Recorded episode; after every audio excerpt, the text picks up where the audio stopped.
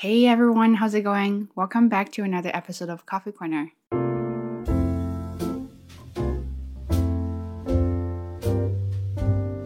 Today's topic is about a language, but not only about language. So I thought it would be nice to put this one under Coffee Corner uh, so it sounds more like a chatting.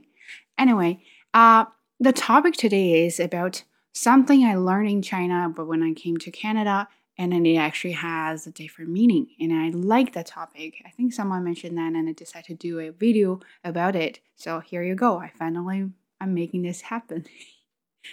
Happy.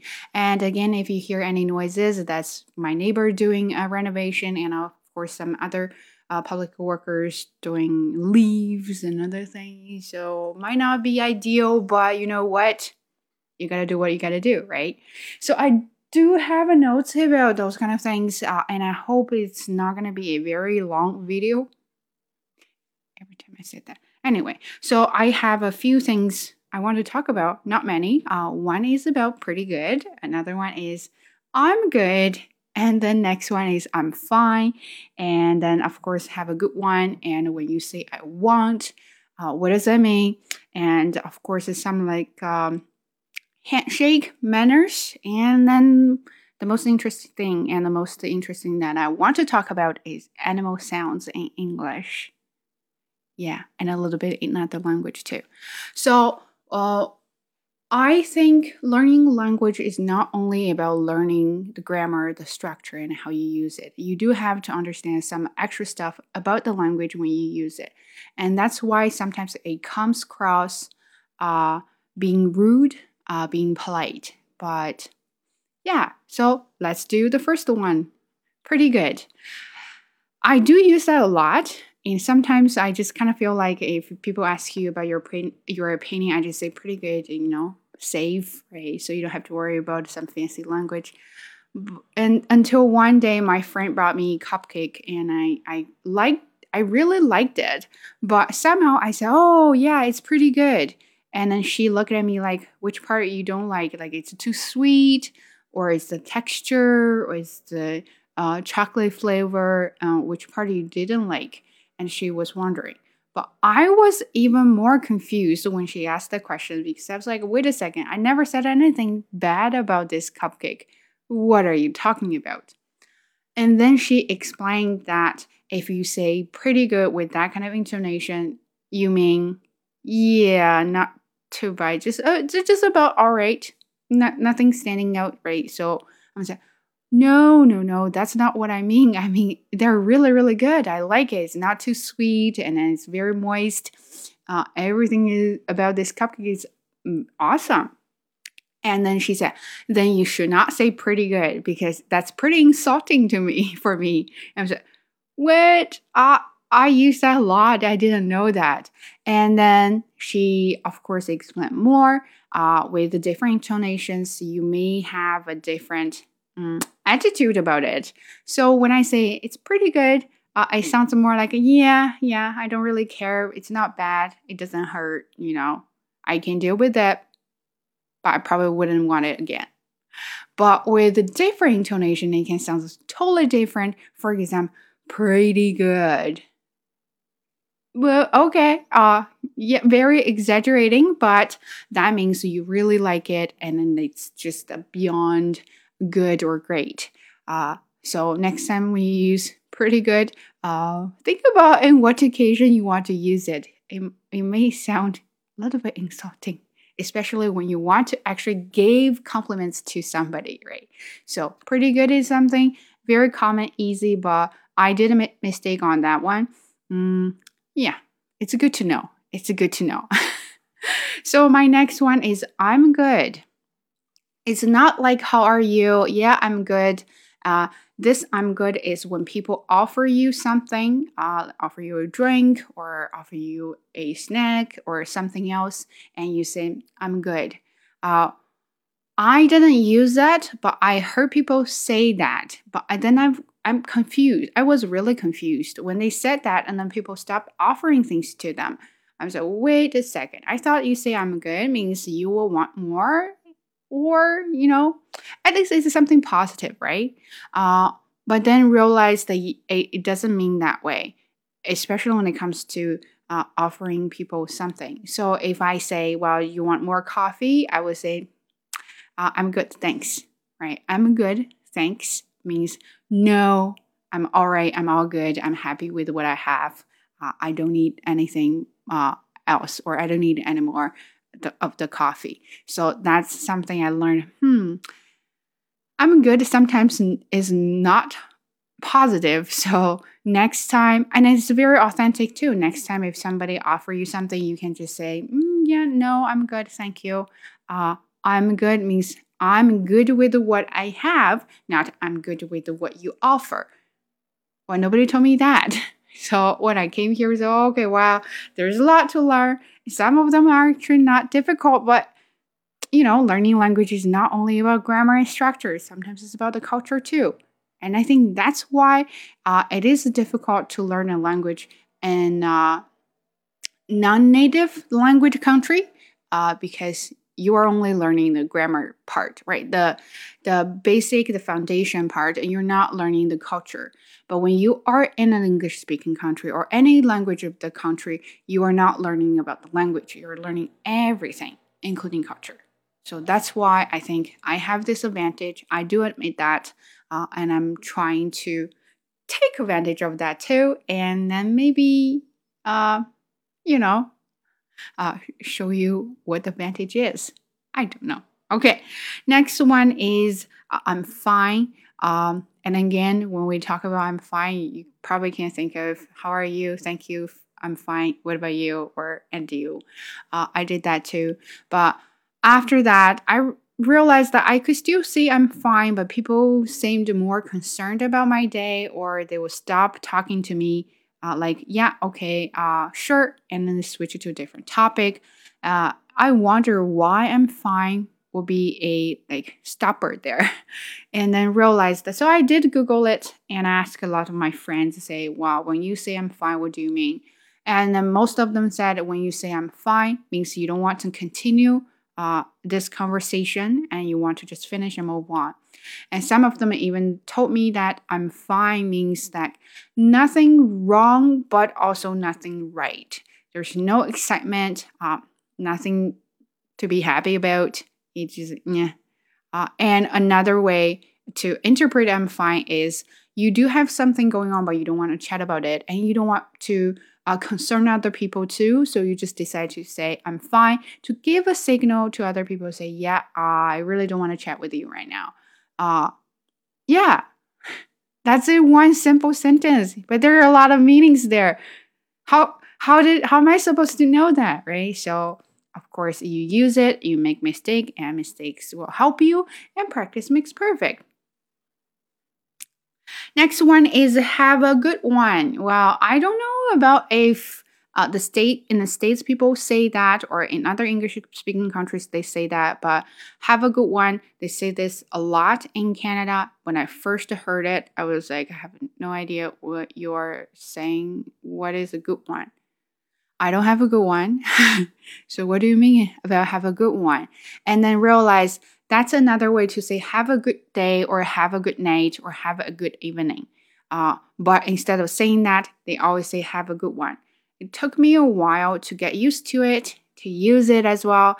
Uh, but now finally I could say, yeah, have a good one. And I'm always proud of myself when I say that. I feel like, mm, now I have become uh, very Canadian about using some uh, authentic words there. So, uh, have a good one is something I have never learned when I was in China, but came here. It's a very common and I think that's probably why when I learned English in China, I thought I was okay uh, because, you know, at least I majored in English. But then when I came here, I felt like everything I learned was nothing. I still didn't understand other people, I still couldn't speak.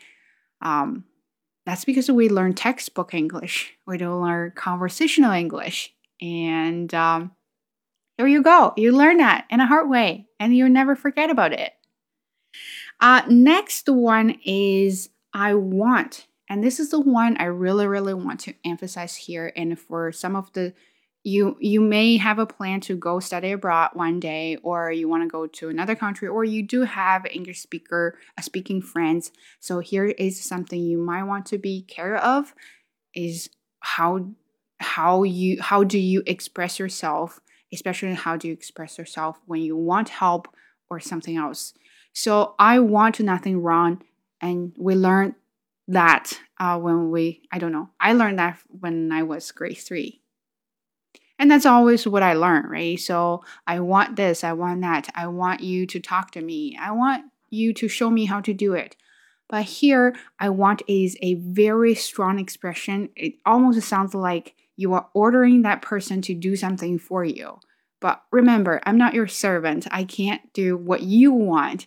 It may be a priority for you. Sorry, it's a bug. It may be a priority for you, but you're asking me for help and then for me, that is not priority. So I don't listen to your I want, right? And also it gives bad impression. Um, people will think you're rude.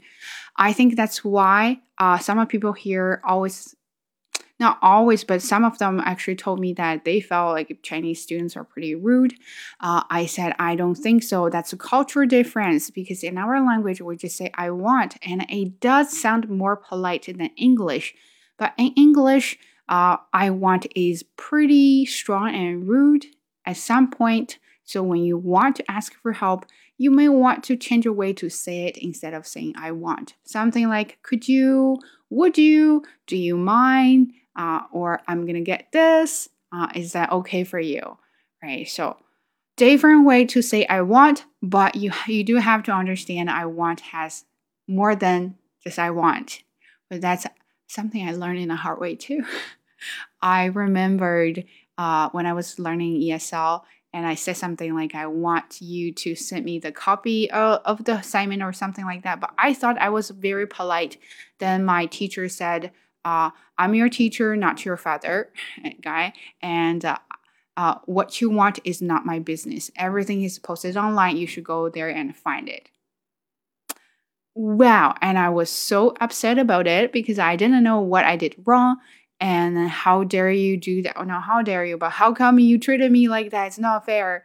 Until uh, later on, the more I learned, the more I realized the language is not only about the language, the language can show manner too. So, when you learn language, learn the language in the context. Don't just learn it. Trust me. Another one is handshake. Well, this is something that I would say. Uh, I don't know about you guys, but this is what I learned in China. When you handshake, you touch, you separate, and that's it, right? But here, uh, when I first met the director of the school, and he gave me a super firm handshake, and I was like, wait a second, are you going to break my hand? uh, that's something uh, I saw other Chinese students do. Uh, is when they shake their hand, they just gently touch and then let go. Here, especially in the business field, uh, when you greet some people, you give a very firm handshake to show your respect. Uh, you don't grip too hard uh, because that will be like we are doing a power uh, game. Uh, also, you can't be too gentle because if you do something very gently, like that handshake, and they're gonna think you don't care about them, you don't show respect to them. So make sure when you do handshake, you always do a firm one and then let go. so that's how you do handshake. And now it's my favorite, uh, my favorite, favorite animal sounds. And that's what I learned from the class because we were talking about animals somehow, and I said something and nobody understood. And I gotta have to read my notes because it's really funny. So, dog, how, how does a dog sound in English? well, that speak English. Well, here you don't say one one. We say one one, and then people look at me like I don't know what you mean. Uh so then I googled it's woof woof, W O O F woof woof or ruff ruff. So that's how uh dog sounds like. And in different language, they have a different uh sounds too. uh, I was I was taking a TESOL course with mm, uh, with a guy from Saudi Arabia or Jordan. I forgot. He he speaks Arabic, so we're talking about how to teach or because your culture or your language will affect how you teach and then that's what they oh right that's the examples we're talking about animals so uh, if i teach the first reaction i'm thinking about a dog will be one one but for my a classmate his first reaction was how how so i was like what the heck? What is how how? Uh, but in his language how dog barks is how how. Uh, and for me it's one one. For my instructor it's woof woof. I was like i guess dog speaks different languages too. But that was really funny and then i thought oh you know uh, animals we can talk about animals here.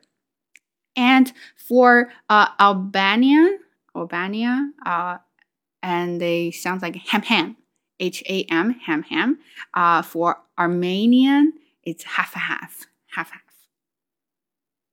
Uh, Afrikaans, it's blaff blaff, blaff blaff.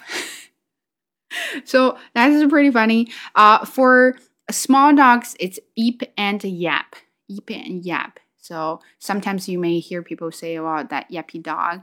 That yappy dog means the small dogs. And for large dog, uh, you can sound like bow bow, B O W, B O W, bow bow. So, yeah. I thought that was funny. And for goats, and this is from my friend, her daughter. Uh, her daughter is so cute. Uh, when we were talking about this, I think her daughter was only two years old. Um, they went back to China for a visit and they were talking about, of course, reading all the kind of animal books. And they were talking about how uh, sheep uh, sounds. And then, of course, your Chinese uncle will say meh. And then the daughter was like, no, you're wrong. Uh, it's not meh, it's ba. ba. So, so, um, I thought that was really funny, and I didn't realize that too. I know dog sounds different, but I didn't know even goat sounds different too. So it is not meh, it's ba. So anyway, that was interesting. And of course, pigs sound different. Pigs is oink, oink, oink, oink, oink. um, Bob had a t- pig toy when when we uh, played with the toy, and he always squeezed that, and I would say hung hung hung hung, right? And then uh, my friend here, she's like, no, it's oink oink oink oink. So okay, what is that? I have no idea. So, and cows is moo. I forgot uh, what a Chinese cow sound like. Let me know. Moo moo. And roosters, roosters is funny. It's cock-a-doodle doo. Cock-a-doodle doo. So that's how that how come that is a rooster sound like? I don't know, right? So, but that's how a rooster sound like here. It's a ro- cock-a-doodle. I guess. And ducks, uh, I I remember went to the park and say, "Wow, there are ducks." So I told my students, "My the ducks are gua gua," and they're like, "What is that?" And then we all googled how ducks uh, sound like, and it's quack quack quack quack quack quack quack quack quack quack. And frogs, frog, ribbit, ribbit. That's how a frog sound like. Uh, anyway, so those are the things I think. Well, there are more than those things I just talked about. Of course, learning language is never simple. It's also about language, uh, about culture, and that's why I like learning language because I think you can learn more than just how to say it. You can learn how to say it nicely, how to say it aggressively, and how to say it, you know, in a cool way. Uh, but that's pretty much everything for today. And I hope this is a short video. I really hope. And uh, if you like it, please give it a thumbs up. And uh, I'll see you next time. Stay tuned. Take care. Bye.